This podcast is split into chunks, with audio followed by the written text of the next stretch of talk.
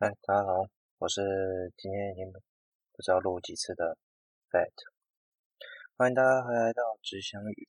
那这已经不知道是我第几次录音，所以接下来内容可能会有点听起来很流畅，或者是不会卡词，但也偏显得一些平庸无奇啊。因为录了蛮多次音的。那废话不多说，我们就来聊聊今天我想跟大家聊聊生活大小事，还有聊聊最近的状况吧。那废话不多说，就开始喽。OK，那今天想跟大家讲第一个主题是关于环境一体，或者是说环境公卫议题。为什么这么说呢？因为这周我看了一个节目吧，算节目，它里面介绍了孟加拉的现况，以及孟加拉如何防疫。大家都知道最近。那个歧视人发言，就是武汉肺炎的疫情相当严重。那在疫情如此严峻的情况下呢，孟加拉他们还是必须上班。那他们做出了几项抉择哈。那有一个画面我印象很深刻。啊，如果你在吃饭啊，或者是边吃饭边听我的 podcast 的时候，我先跟你说声抱歉。啊，接下来内容可能会让你有点不舒服哈。你们有看过垃圾车吧？大家都到过垃圾经验，应该不会说没见过。没，俗话说得好，没看过吃吃过猪肉，也看过猪走路嘛，对不对？嗯。那垃圾车后面，他们通常会摆，现在有摆两桶，对，记得收厨余跟生厨余现在是分开的。那装厨余的那个桶子呢，通常是一个蓝色的橡胶桶，然后上面有个黑色的盖子，然后蛮大的，对不对？对，那个桶子，他们就是用那个那样类型的桶子，因为那个差不多大小可以刚好装进一个人嘛。那他们就是一群人哦，在货车的后道，就是货车后面，然后摆上一个一个桶子，然后呢，每一个人呢就躲进桶子里面做什么？做隔离。那隔离为什么要在货车后面做隔离呢？他们的目标是去上班。没错，你没听错，就算在防疫期间，还是得去上班。那我们就要还是要先讲了一件事情：孟加拉是一个什么样的国家？孟加拉是一个人口密度而不输于台湾的国家。甚至曾经一直以来，甚至可能是高过于台湾的国家。也就是说，在一个小小的国家里面挤满了人潮，人口过度集中。在这种情况下，会有什么状况呢？如果公卫体系不佳，不像台湾公卫体系非常的还算不错了，就是蛮优秀的，当然也有很多可以改进的空间。那孟加拉呢，完全没有。它人口那么密集，但是它没有办法做到有效的防疫。也就是说，人与人之间接触还是很频繁，再加上。他们没有足够的检疫能量，也没有民众也没有良好的所谓的公卫体系的知识，造成说就算疫情爆发了，不知道也不知道怎么防疫。那他们最简单的防疫就是随手拿个橡胶桶装进去，那当然也不可能封城，因为他们始终还是要赚钱养家。他们的贫贫穷线至少一定比我们高了，那也就是造成说他们被迫上班，那他们要上什么班呢？我们首先就要讲到，跟现在因为全球分工，也就是说各国做各国的了啦，就是把各国呢，因为陆陆续续呢，所以尤其先进国家呢，把一些所谓需要大量劳力啊，然后高污染的东事业呢，全部往国外移动。那在这往国外移动的途中呢，首先撤出的已经是高污染、高劳动的，再来就是低污染但是也高劳动的，在这当中不意外的。皮革业也外出，甚至是这次台湾闹得沸沸扬扬的纺织业，其实大部分也都已经委外，甚至是迁厂去国外。那我就要讲到，你们买过鞋子吗？对啊，突然话锋一转，问你们有没有买过鞋子？我就算没看过、没买过，也看过鞋子吧。小时候都是父母帮忙买的，不要说没有穿过鞋啊。当然，小时候可能不常穿了。那。现在连狗狗都要穿鞋了，人当然一定要穿，似乎已经变成必需品。那你们知道吗？我们所谓的鞋子，一年要消耗多少？我是没有去统计的。那以我来说，我这个人算比较省哦。我一双鞋呢，通常穿个两到三年，平均啦，平均。那最久就有四年。那这两到三年期间，我们就先抓个两。假设我又活到八十岁啊，当然我没有想活那么久啊。但是如果不幸活到八十岁，你如果八十除以二，所以我大概一生中会有四十双鞋。好，我们再来算，因为我有运动习惯，所以我上班鞋跟运动鞋还会分开。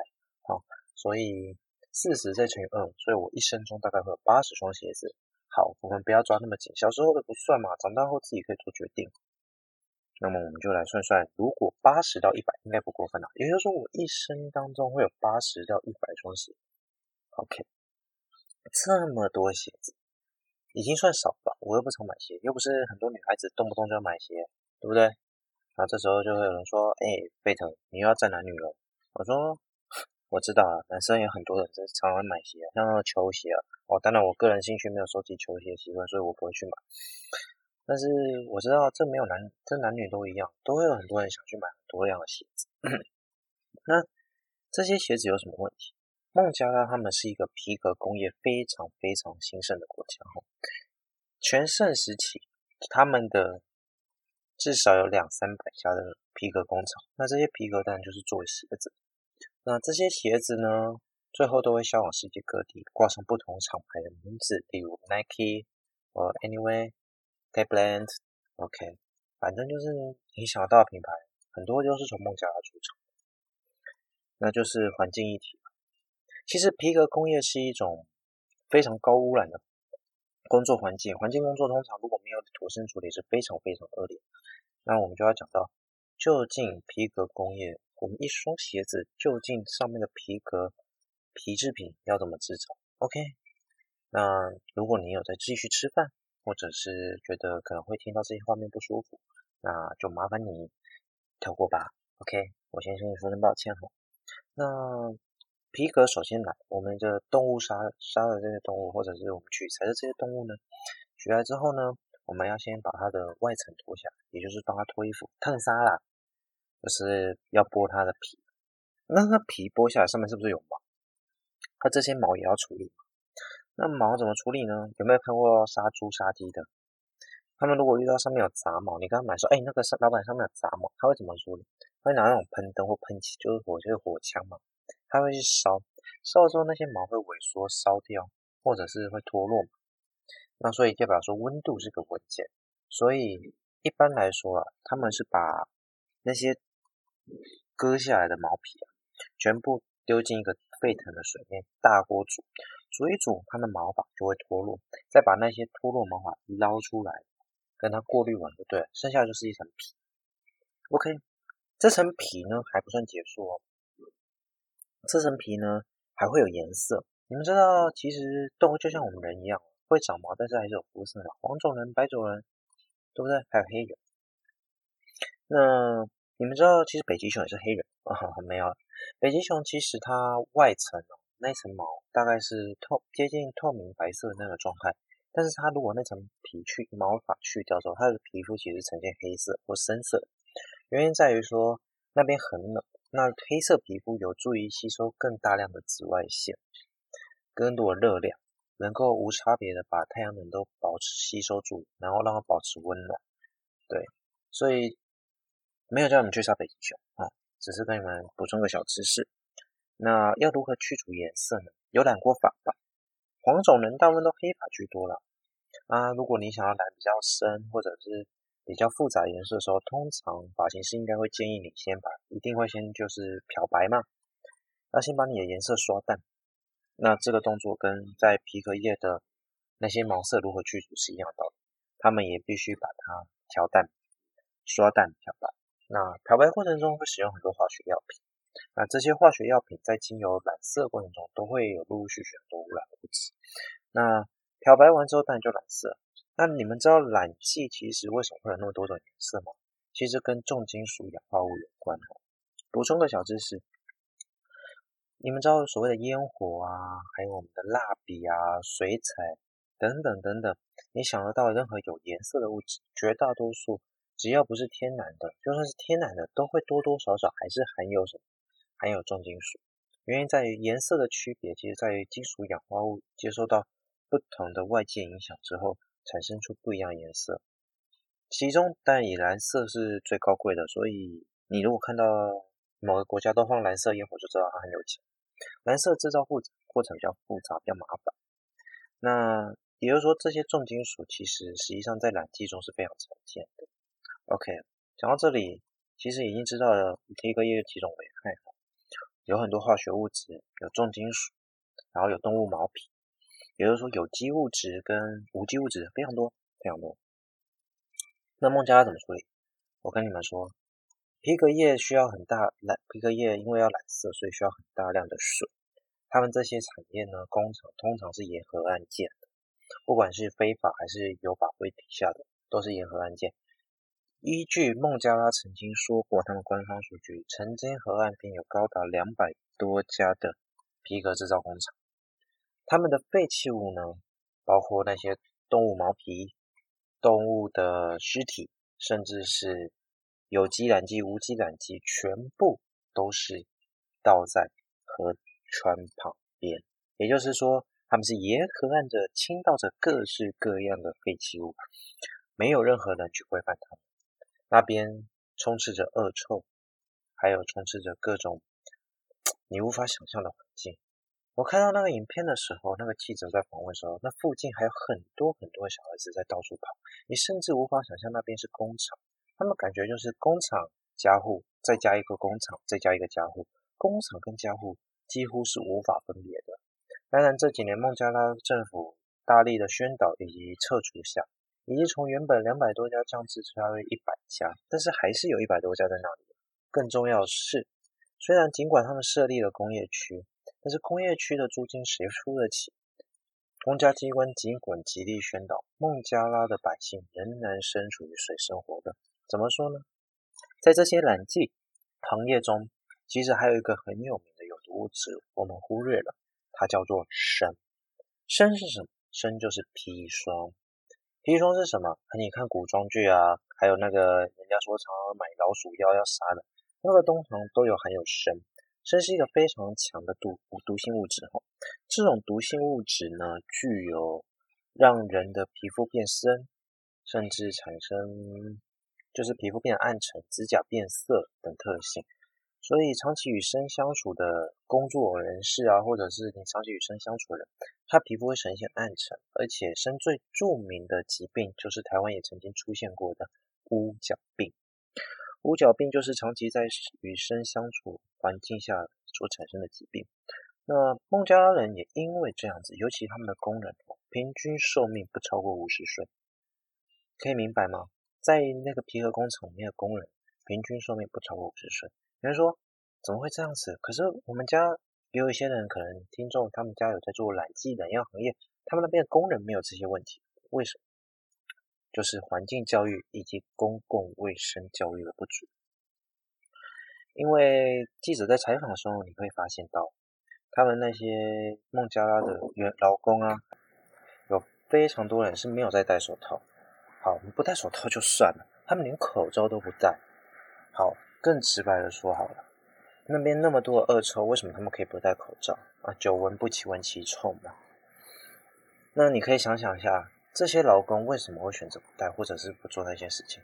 麻烦呐、你只要想一件事情哦，今天假设假设那个武汉肺炎哦，全世界大爆发，包括台湾也沦陷，那半年之后封城封了半年之后。是不是应该要想个办法来复工？不然那些人都要饿死街头了。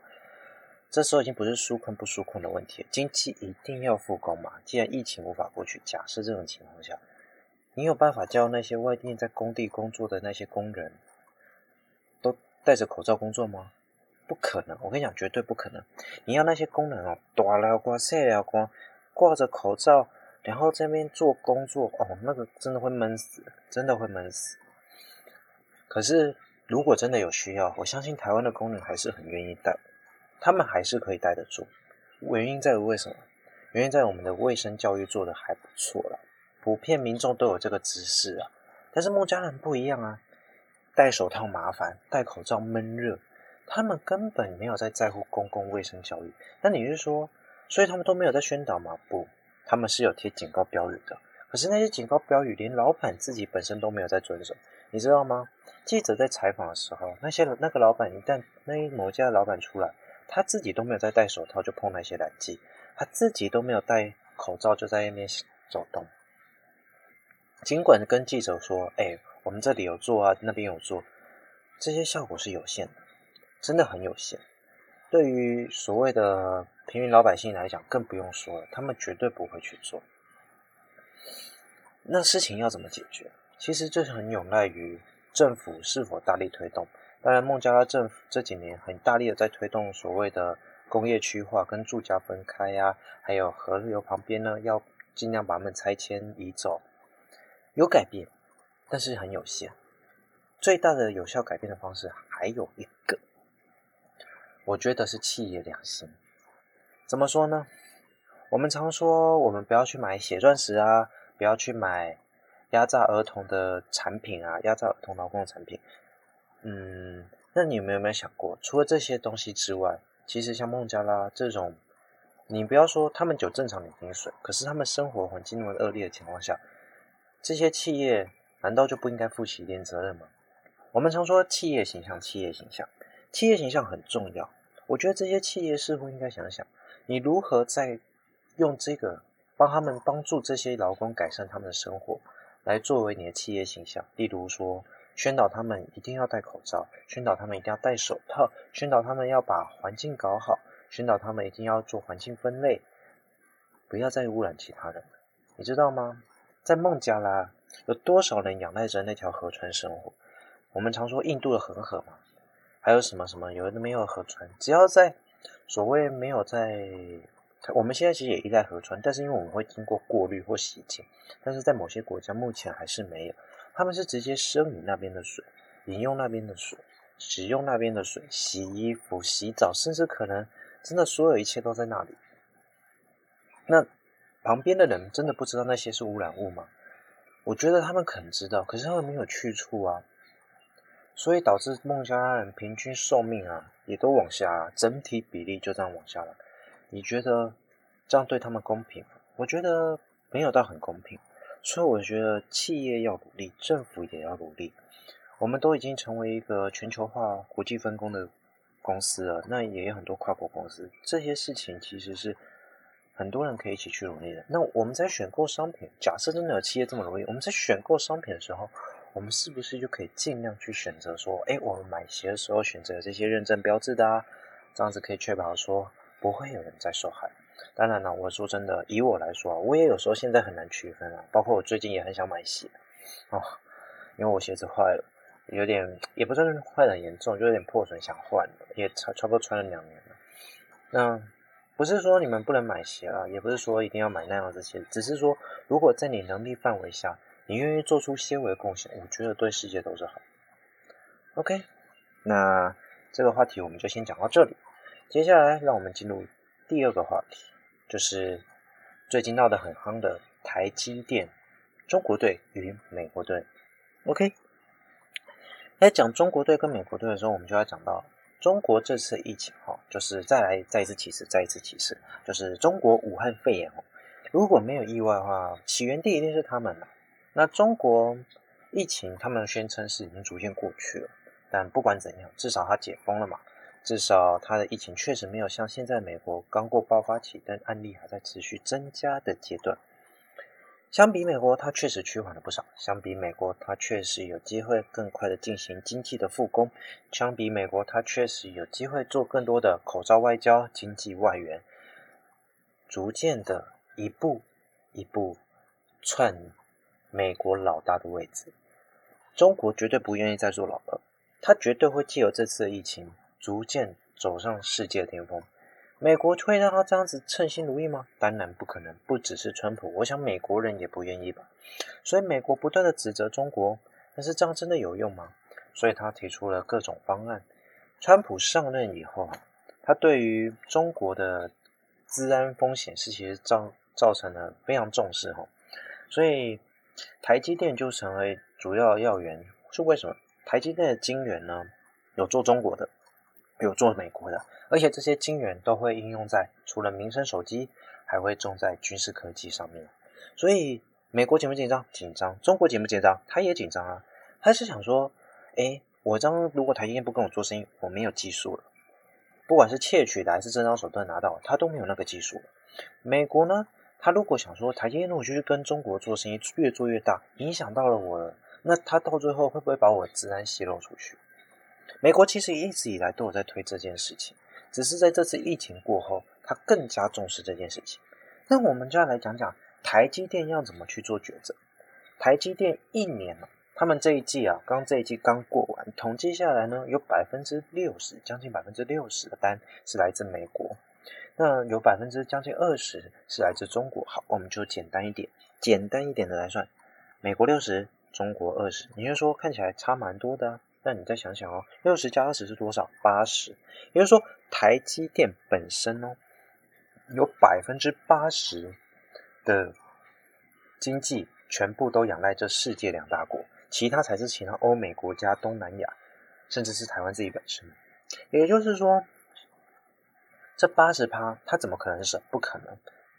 二十趴，我讲讲真的，中国的二十趴，对于台积电来说就已经不是小数目。台积电那么大一间公司，这二十趴算一算，可能已经超过百亿，从数十亿到百亿都有可能。它有可能舍弃吗？你要舍弃掉，就要砍掉多少员工？有多少员工？要面临这次的纾困方案，不可能，真的不可能。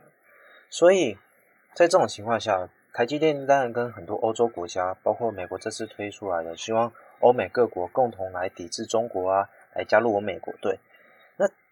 这种情况下，台积电也是只能选边站嘛。台积电想两边讨好，欧美国家的欧洲。美国当然希望是说大家都炒它，那欧洲国家也是想两边讨好。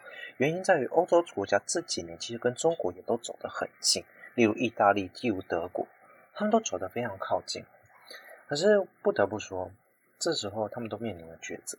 那台积电今天的早上，我听到消息是，听说他已经决定迁厂美国，在于美国设厂。可是我就要跟大家讲讲，其实去美国设厂有很大的风险，原因在于说。台积电哈，它原本是在的做法是，我在台湾接单，中国生产，送至美国。当然，这一切的流程路径都有在台积电的监视底下。美国可能一直以来都不是很放心，但是至少这几前几年都还没有爆出这么严重的状况。但是这一次疫情的时候，美国恨不得直接跟你说：“拜托你，拜托你来美国设厂。”几个理由哈，第一当然是治安风险，第二就是经济断链，在。导致物品无法送至美国的时候，其实对美国状况不好。所以美国本身要有台积电的厂，它就可以随时在我眼皮底下监控治安，也能确保所有的零件和所需要的东西都是有固定来源的嘛。所以它当然需要台积电去那边设厂。可是你要想想，中国有廉价的设厂条件，美国有高价技术，但是就是像我讲的高价，它那边设厂是很高价。那要如何去赚这笔钱呢，所以美国就想说，好了，我知道你们来我这些设厂很痛苦，那我就给你一个打打折的意思，打折意思，我补助你在这边设厂的费用，你只要愿意来我这边设厂，我补助你。那台积电当然是一开始态度是模棱两可，不过今天早上就已经同意了，但很多人说这可能是蔡政府的阴谋了。因为蔡政府搞不好是先跟美国谈好了一些外交啊、经济利益的条件，之后才去说服台积电的董事长他们去把它迁厂，去那边设厂。其实我觉得不太不，他当然蔡政府是说没有这件事情，不过不管有没有这件事情，你要想一件事：六十趴跟二十趴，再傻都知道选六十趴。当然，我觉得台积电绝对不会放过中国的二十 percent，这个钱哈。他一定会赚，当然，我觉得美国还是不乐意他去赚这笔钱，毕竟还是会有治安风险。你会不会把我的技术外泄出去，把我的东西外泄出去给中国？他们不愿意冒这个风险，但是他们也没有绝对的能力去阻止台积电赚钱，除非他们愿意给台积电更多的订单、更高价的薪水，否则怎么可能去阻止他们去赚这笔钱呢？不过，我觉得就算给再多钱，台积电还是会赚的。OK，所以。简单来说，世界会不会重新洗牌？现在美国试着要把全球经济链呢全部往那边移动，把中国孤立起来。可是中国绝对不会这么做，而且中国还是有廉价的市场在。这个世界第二大经济体的钱怎能不赚？我要是我，我也想赚啊！当然，以我的心立场，应该是无法进中国，我也不想去中国被抓。OK，好了，那我觉得这件事情很值得我们再去关注一下。那。就知道最近很多人都过得很辛苦，那我希望大家都还是能快快乐乐的过生活。日子总会过去的，疫情也逐渐在过去啊。那虽然疫情在过去哈，大家还是要注意自己的身体健康，毕竟不要再复发。像韩国最近，我觉得算小复发了，不过还是要注意一下风险。然后可以出去走走，放宽心，但不要松懈。像该洗手就洗手啊，然后该做什么去做什么。然后日子希望会慢慢的好，那大家好好的一起努力。我相信日子会一天一天好起来的。那我们今天就讲到这边。那谢谢大家来听我的 podcast。那最后工商一下，我有一个 Instagram 的平台是 F A I T H 底线 A S T R O 底线 T R U S T Faith Astral Truth，就是三个英文字母大写就是 Bet。那欢迎你来找我的 Instagram 平台，跟我说你有在听我的 Podcast，或者是跟我想聊聊什么话题，或者想听我讲什么话题，都可以来跟我讲。那只要我有办法，我一定就会找时找每周找一点时间来跟大家聊聊。那谢谢大家，欢迎谢谢大家收听这礼拜的吉祥语。那我是 Fate，我们下周再见，拜拜。